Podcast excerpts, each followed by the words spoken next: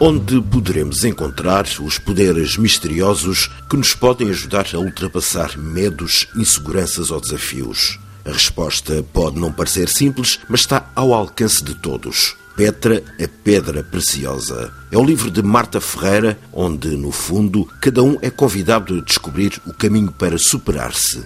O conto feito a pensar nas crianças, aborda a superação dos medos, valorização de conquistas, mas acima de tudo lembra-nos que conseguimos atingir tudo a que nos propomos quando acreditamos em nós. Depois da edição em português, a autora acredita que o próximo passo é a edição da obra em crioulo de Cabo Verde. Numa pausa entre as apresentações do livro recentemente editado em Portugal, a RFI falou com a autora Marta Ferreira e com o ilustrador Gleides Trindade. Marta Ferreira começa por nos contar como surgiu Petra, a Pedra Preciosa. Fala sobre a superação dos medos e desafios que nos aparecem ao longo da vida. A pedra, que se chama Petra, é um, um ser inanimado, não é? Mas que se transforma e que fica preciosa porque alguém lhe dá esses poderes para a personagem principal conseguir eh, superar. Isto é uma, uma história infantil, mas nós, na nossa vida, também temos estes medos, nós crescidos, e estamos a superá-los sempre, todos os dias, e às vezes precisamos ou de uma pedra, ou de uma religião, ou de uma pessoa, ou de... e fala disso. E de onde é que surgiu a vontade de escrever este livro sobre esta pedra preciosa que se chama Petra? Do nada, estava muito bem em casa, confinada, é filha do confinamento, esta Petra, e resolvi começar a fazer. Na verdade, isto até tem aqui uma história, por trás, é um bocadinho um plágio, porque a minha irmã, mais nova que eu, estávamos a, em miúdos a visitar umas obras da casa da minha tia. E então havia umas escadas para subir eh, para o sótão. E as escadas ainda não estavam feitas. E o meu primo, mais velho, dizia-lhe: oh, Rita, sobe as escadas, eu tenho medo, tenho medo das alturas. Então ele pegou numa pedra, meteu-lhe na mão, disse: Esta pedra é preciosa. E toca a subir. E ela realmente, com a pedra na mão, perdeu o medo. Quando eu me decidi a escrever um conto infantil, lembrei-me desta história. E fui adaptando, e é um bocadinho isto, não é? Nós às vezes precisamos de ter esta pedra no bolso, esta. E, e pronto, e apareceu a pedra preciosa. Este é o primeiro livro da Marta Ferreira, pelo que eu sei tem feito um caminho de sucesso. Existem outras pedras, outras preciosidades eh, que venham a sair eh, eu gostava muito que esta pedra andasse por outros caminhos, inclusivamente gostava muito que ela fosse traduzida para outras línguas e estamos a pensar nisso ainda. E que línguas são essas? Temos aí uma hipótese que eu gostava muito, estamos a pensar no crioulo de Cabo Verde, estamos ainda a falar, mas existe essa hipótese. Coincidentemente, ou não, as ilustrações de Petra, a Pedra Preciosa, são feitas pelo Gleitzi Trindade, que é de São Tomé e Príncipe. Gleitzi, como é que surgiu o contacto com a Marta Ferreira? Como é que o Gleitzi entrou nesta história? A Marta tinha visto já alguns trabalhos meus no Instagram, como vou publicando alguns desenhos, trabalhos que vou fazendo. Perguntou-me se eu queria participar do projeto, sim, e mostrou uma história e eu achei a história bastante interessante. Como a Marta tinha dito, é uma história de superação, eu acho que é todo mundo tem superações. E identifiquei-me também bastante com a história. Lá está, por isso aceitei logo desde o início o, o projeto.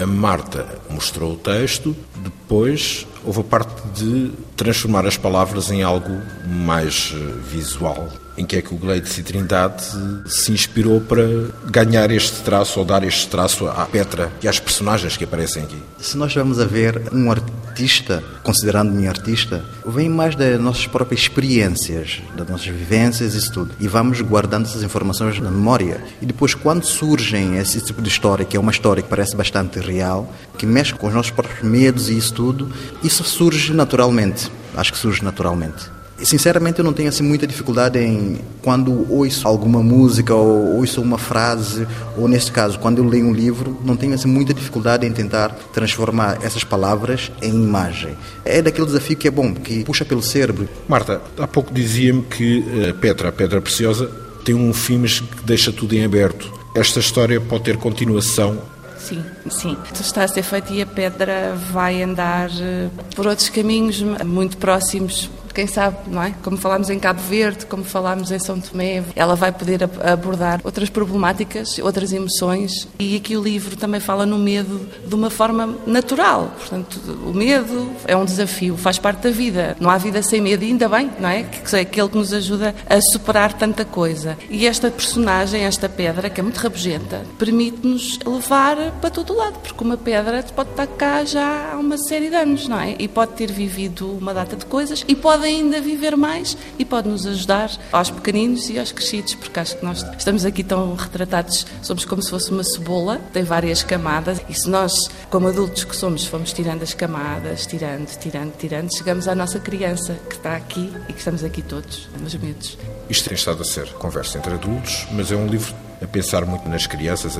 A Marta certamente já teve a oportunidade de apresentar a Petra junto desse público. Qual é a reação? Gosto muito.